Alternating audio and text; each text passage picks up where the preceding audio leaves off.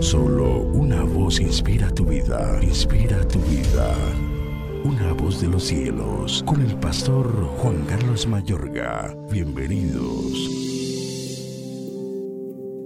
Aconteció que Pedro, visitando a todos, vino también a los santos que habitaban en Lida, y halló allí a uno que se llamaba Eneas, que hacía ocho años que estaba en cama, pues era paralítico. Y le dijo Pedro, Eneas, Jesucristo te sana, levántate y haz tu cama. Y enseguida se levantó. Y le vieron todos los que habitaban en Lida y en Sarón, los cuales se convirtieron al Señor. Hechos capítulo 9 versos 32 al 35.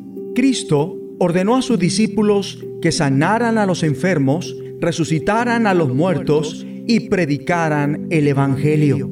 En Hechos capítulo 9 y 10 vemos que la iglesia en sus inicios prosiguió efectuando precisamente lo que Cristo les había ordenado efectuar. Tuvieron que maravillarse demasiado al presenciar lo que acontecía, pero fueron tolerantes y dispuestos a la guía de Dios. Prosiguieron presenciando el asombroso poder de Dios en acción. Pedro le habló a un varón que había estado postrado ocho años en cama. Jesucristo te sana. Y al instante se levantó. Todos se convirtieron al Señor. Pero no todos fueron sanados. ¿Por qué Dios no sana a todo el mundo?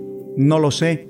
En ocasiones es complicado de entender la razón por la que Dios no ha sanado a alguien por quien se ha orado tanto. Es un misterio.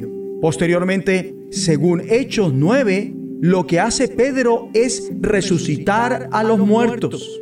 Los informes de muertos resucitados son raros en la Biblia suceden en dos ocasiones en el Antiguo Testamento, una con Elías y la otra con Eliseo. Cristo resucitó muertos tres veces. Pablo en una y Pedro resucitó a Tabita de entre los muertos.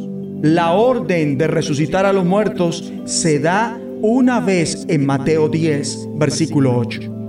Por lo regular, en todos los sucesos, la persona resucitada fue alguien joven, Nadie de ellos vivió para siempre, pero sus vidas no fueron cortadas antes de tiempo. ¿Son contadas las veces en que Dios actúa de esta forma? No sabemos por qué. Es un misterio. En este suceso, Dios intervino. Tabita, quien se esmeraba en hacer buenas obras y en ayudar a los pobres, se enfermó y murió. Pedro se arrodilló y oró. Ella abrió los ojos, se sentó y Pedro la tomó de la mano ayudándola a levantarse. Como consecuencia, muchos creyeron en el Señor.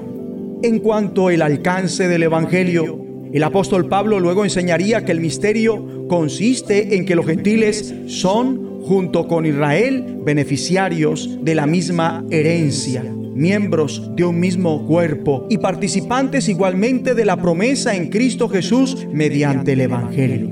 Hasta ese instante en el libro de los Hechos, todos los seguidores de Cristo habían sido judíos. De hecho, no creían que fuera factible hacerse cristiano sin ser judío. Pero Dios los sorprendió dando a Pedro una visión como está escrito en Hechos capítulo 10. Durante el trance vio los cielos abiertos y se le ordenó que matara y comiera animales y pájaros impuros e inmundos su reacción fue exclamar, de ninguna manera, Señor.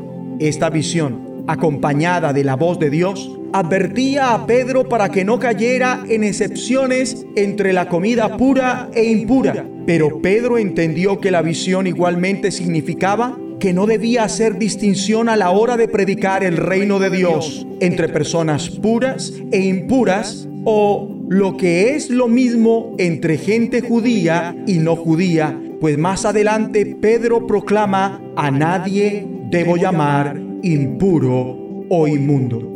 En aquel preciso instante era un misterio. Pedro no atinaba a explicarse cuál podría ser el significado de la visión y no entendió lo que Dios estaba realizando. Luego es que comprendió que los planes de Dios eran más grandes que los suyos. La buena noticia de Cristo no debía remitirse exclusivamente al pueblo judío, era para todo el mundo. Agradecemos que Pedro tuvo la suficiente tolerancia y disposición para corresponder a la guía de Dios, ya fuera mediante una visión o cuando el Espíritu le dijo. Vamos a orar. Padre eterno, quiero agradecerte porque aun cuando en ocasiones no comprendo algunos misterios de la vida, constantemente tú tienes un propósito para las cosas. En el nombre de Jesucristo. Amén. La voz de los cielos, escúchanos, será de bendición para tu vida. bendición para tu vida.